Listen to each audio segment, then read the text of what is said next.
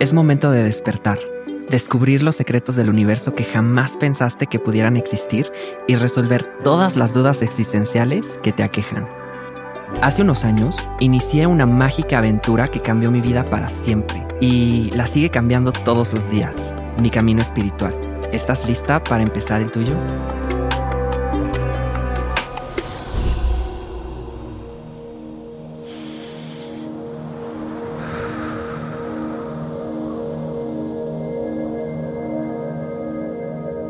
El viento soplaba suavemente en una tarde de verano.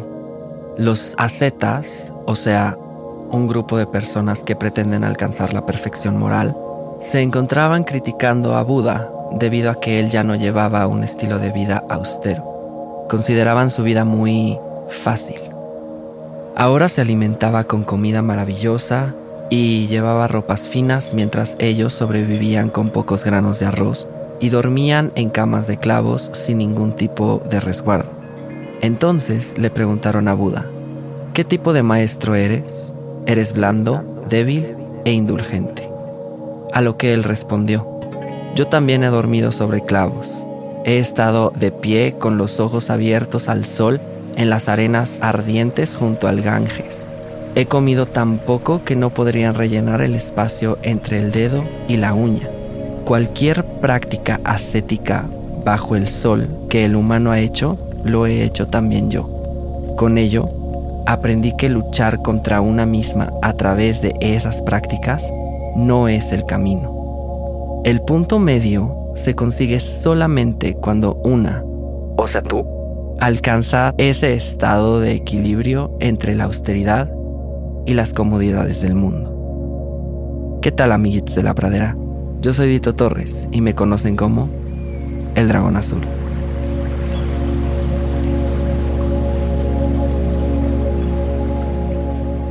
Este podcast contiene información sensible y podría contener lenguaje explícito.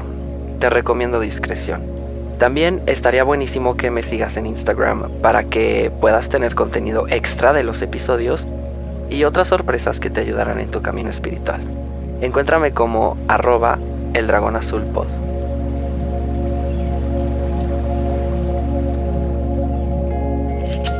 Cuando enciendes una vela, también proyectas una sombra. Úrsula K. Le Guin. Existen un millón de preguntas en torno al equilibrio. Es casi un misterio que muy pocas personas pueden resolver, pero en realidad es mucho más sencillo de lo que pensamos. Esta frase de Úrsula K. Le Guin es la expresión perfecta de lo que significa tener un balance. La luz y la oscuridad ejemplifican muy bien cómo el todo tiene matices y no solo extremos. Pero, ¿a qué viene todo esto, dirías tú? Bien, si has trabajado por algún lapso de tu vida, entonces posiblemente has caído en esa trampa tan común de el balance entre ese trabajo y la vida. En inglés le llaman work-life balance. ¿Y qué pasa? Muy probablemente te abrumas por la cantidad exorbitante de trabajo que tienes. Pensemos en un atleta olímpico, sin juzgar. Toda su vida se centra en solo entrenar, entrenar, entrenar y lo demás. Esto me lleva a una simple palabra que tenemos que aprender y aplicar. Ecuanimidad. La palabra ecuanimidad se traduce de dos palabras de origen palí que usaba Buda, upeka y tratramayatata. La primera es el término más común y significa observar, y se refiere a la ecuanimidad que despierta el poder de hacer eso sin quedarse atrapado en lo que vemos. Por eso me refiero a observar. Cuando esto se desarrolla bien, ese poder nos da una gran sensación de paz. Y es increíblemente difícil. Este principio es una de las emociones más sublimes de la práctica budista. Es el terreno de la sabiduría y la libertad combinadas. Son protectoras del amor y la compasión. Mientras algunas podríamos pensar en la ecuanimidad como una neutralidad fría y seca como las tundras en Groenlandia, cuando la ecuanimidad se madura, produce seres radiantes. Ahora bien, según Bhikkhu Bodhi, un erudito y monje Theravadin, la palabra upeka ha sido traducida como indiferencia en el pasado. Eso ha provocado que, sobre todo en las culturas occidentales, se piense erróneamente que los budistas deben estar separados y despreocupados por otros seres. Pero lo que realmente significa es que no está gobernado por pasiones, deseos, gustos, etcétera, etcétera. En sus propias palabras, es la igualdad de la mente, libertad de pensamiento inamovible, el estado de sobrepeso que no puede ser alterado por la pérdida o la ganancia, honor y deshonor, elogio o culpa, dolor y placer. Estos últimos cuatro pares de opuestos que mencioné se les llaman los ocho vientos mundanos. Upeka es libertad desde todos los puntos de autorreferencia. Es indiferente solo a las demandas del ego con un antojo de placer y posición no del bienestar de los demás seres humanos. Si me preguntas a mí, ahí es donde fallamos, porque como ya lo he dicho en otros capítulos de este podcast, somos increíblemente egocentristas. La otra palabra, tratramayatata, significa pararse en medio, que se refiere al balance, a permanecer centradas en la mitad de lo que sea que esté sucediendo. Y eso es precisamente lo que nos atañe ahora. Esta forma de balance se convierte en una forma de estabilidad o fuerza interna. La presencia fuerte de la calma, bienestar, seguridad, vitalidad o integridad puede mantenernos firmes. Buda describe a una mente llena de ecuanimidad como abundante, exaltada, inmedible, sin hostilidad ni malas intenciones. Por eso mismo quería contarte sobre este hermoso principio. Verás, todo en la vida debería estar balanceado. Y digo debería porque en realidad no lo está. El trabajo, la escuela, el amor, la pareja, los límites sanos que establecemos, el ejercicio, la alimentación, las acciones que hacemos, todo es cuestión de equilibrio. Recuerdo una vez que me dijeron que yo era el tipo de persona que solo veía las cosas en blanco o negro. Y sí, soy un poco así. Pero he aprendido con el tiempo que la vida no lo es y que realmente es más fácil cuando encontramos ese balance entre todo lo que queremos y tenemos. Una es más feliz así. Pero volvamos al tema, porque ya nos dejamos llevar por la emoción descontrolada. ¿Has visto alguna vez Karate Kid o Cobra Kai? Posiblemente ya te había hablado de alguna de estas, pero no lo recuerdo bien, así que iré al grano. El señor Miyagi era el maestro de Daniel San y lo entrenaba para ganar el campeonato de karate del Valle de Los Ángeles. Le puso una serie de ejercicios para mantener el balance y poder dar mejores patadas y tener mejores caídas. Pero pudo entender que no solo era para el balance del cuerpo, sino que también aplicaba para cada aspecto de su vida, las emociones, por ejemplo. Y hablando de ello, hay dos términos que son muy importantes para este asunto. Te invito a que escuches mi episodio sobre karma y dharma, terminando este, para que puedas entender ambos aspectos, aplicarlos y conseguir el balance perfecto que necesitamos, lo que tenemos que hacer y la consecuencia del cómo lo hacemos.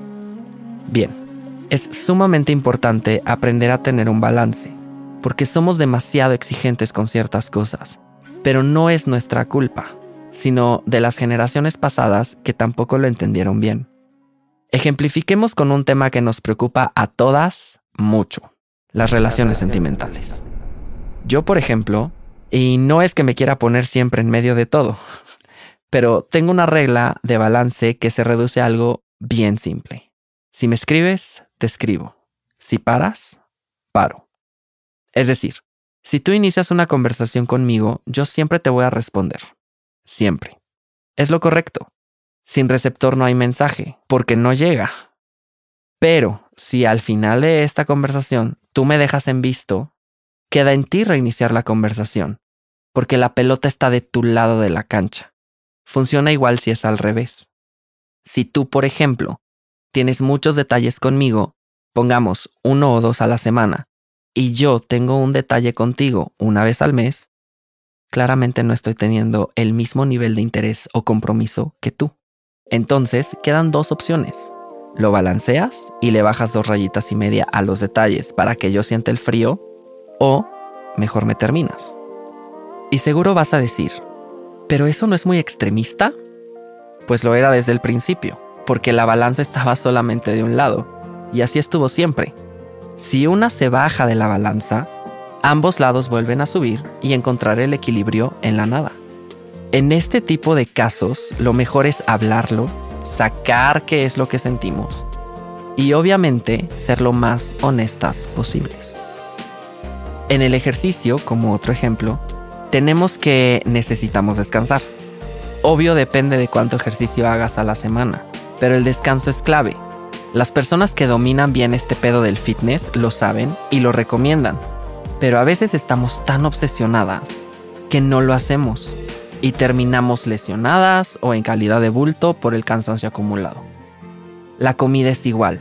Siempre se ha dicho que la clave de estar sano es tener una alimentación balanceada, pero a veces nos gustan más las papitas o de plano nos entrenamos solitas para olvidar siquiera que tenemos hambre.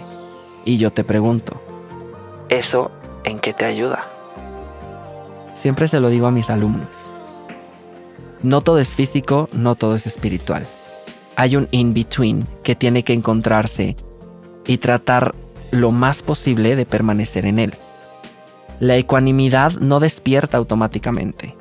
La mente estará bien balanceada por un rato, pero luego ya no. Y así viene y va. Paso a paso se va fortaleciendo y los intervalos de equilibrio que tenemos tienden a ser más frecuentes y prolongados hasta que se convierte en un factor de la iluminación. Es muy necesario estar siempre consciente que si estás en un periodo de balance, se va a terminar. Porque si lo traes al consciente, entonces podrás estar más preparada y el desequilibrio pasará más rápido. Así que aquí te van 5 formas de desarrollarlo. 1. Emociones balanceadas con respecto a todos los seres vivos. Esto es lo primero. Aquí englobamos a la gente que amamos, incluidos los animales. Tendemos a apegarnos mucho a estos individuos, pero esa experiencia no contribuye al balance. Puedes aprender reflejando la realidad. Tal vez puedes decirte a ti misma que solo existen mente y materia. ¿Dónde está esa persona que amas tanto? ¿Te has puesto a pensarlo? Sé consciente de los defectos y virtudes que tiene. Solo hay cuerpo y mente. Tal vez eso pueda ayudar un poquito a balancear ese cariño entre lo bueno y lo malo. Hice comillas en el aire, grandes. Segundo, balancear la emoción hacia los objetos. La segunda manera de desarrollar este factor es ser consciente de que todo lo material es impermanente y no lo poseemos. Podrás decir, haré uso de esto por un corto tiempo y no durará para siempre y así concientizar esto que te menciono. En estos tiempos modernos lo vemos todo el tiempo con los gadgets tecnológicos que, en general, van mejorando sus versiones casi cada año y los anteriores se vuelven prácticamente desechables. ¿Lo ves? Nada es para siempre. 3. Evitar a la gente intensa. La intensidad extrema no es balance porque pasa que este tipo de personas tienden a ser profundamente posesivas. De cosas, de personas, de palabras, de estilos. Incluso hay gente que deja de hacer cosas que les gustaría hacer por los apegos que tienen. 4. Relaciónate con amistades cool. Dicen que las buenas y verdaderas amistades pueden durar un buen tiempo sin hablar o escribirse o verse pero cuando lo hacen es una explosión de felicidad y complicidad que pareciera no haber pasado el tiempo. Bien, esas personas no tienen tantos apegos. O sea, bueno, tal vez sí, pero no contigo. Y con eso vas de gane. Entonces pregúntate, ¿cuánto tiempo pasas con cada persona? Encuentra un balance. 5. Inclina la mente hacia el balance. Cuando tu mente está inclinada a encontrar equilibrio, no se irá por las ramas con pensamientos de apego, solo estará manifestando armonía y empezará a ser más ordenada y equilibrada. Buda preguntó al monje Sona, ¿es cierto que antes de ser monje eras músico? Sona respondió que sí. Entonces Buda preguntó, ¿qué pasa si la cuerda de tu instrumento está muy suelta? Cuando la toques no habrá sonido, respondió Sona. Y si está demasiado tensa, siguió Buda. Se romperá, dijo Sona. La práctica del camino espiritual es igual, terminó Buda. Dedicarse no es lo mismo que obsesionarse. Estar en pareja con alguien no es darle tu vida, sino compartirla. Tener hambre no significa que tienes que atascarte de 15 tacos y una coca. ¿Me explico? El balance tiene también que ver con cómo nos movemos en la vida. Hay momentos de ir hacia adentro, contracción, y momentos de ir hacia afuera, expansión. No podemos ir todo el tiempo por la vida en euforia, ni pasar la vida lamentándonos por las esquinas. Así como la palabra original, observar, necesitamos tener en mente la balanza de nuestra vida e ir quitando o agregando elementos según nos sintamos cómodas. Así, juntas, la observación, la compasión, renunciar a la expectativa y el balance harán de nuestras vidas algo mucho más fácil, más llevadero. Esto que te digo me recuerda a la serie literaria de Divergente. Y para concluir creo que viene perfecto. Esta historia se trata de Tris Pryor, una chica normal que nos cuenta cómo después de la guerra se crearon cinco facciones para mantener la paz y a los 16 años las personas tienen que someterse a una prueba para descubrir a qué facción pertenece e incorporarse a ella. Pero hay quienes pertenecen a más de una facción o a todas. Es decir, tienen características propias de cada sección. A estas personas les llaman divergentes y son temidos por la sociedad de este mundo distópico porque rompen con el balance establecido. Volví a hacer comillas en el aire.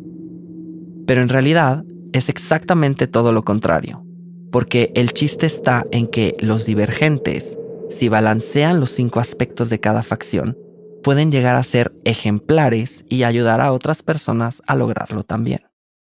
Esto es precisamente lo que tenemos que hacer nosotras. Tal vez hoy estés en la lucha, pero ve paso a paso porque Roma no se hizo en un día y llegará el momento en el que tengas que quitar unas piedras del saco para balancear su peso con el tuyo y poder continuar tu andar.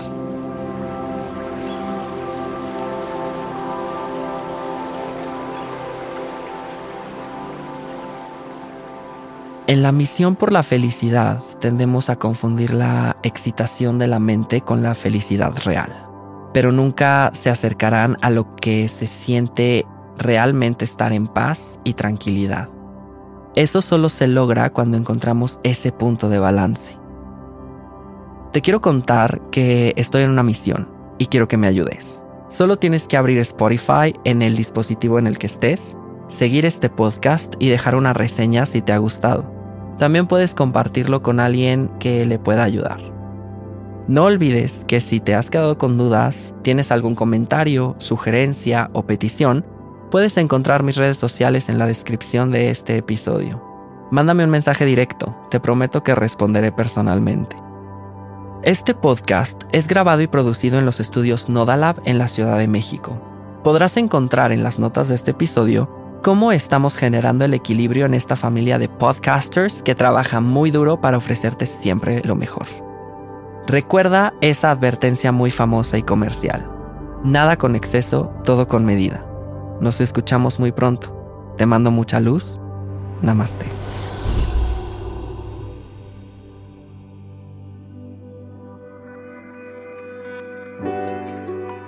El Dragón Azul es un podcast original de Nodalab.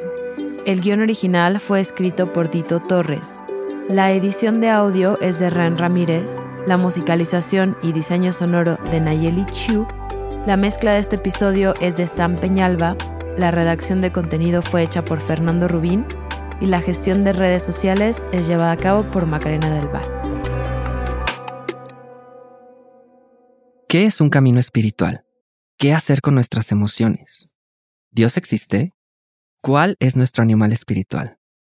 ¿Por qué no nos gusta ser vulnerables? ¿Cómo canalizamos nuestra energía? Soy Dito Torres, el dragón azul. Acompáñame en el siguiente episodio para conocer más sobre ti misma y todo lo que el universo te tiene preparado.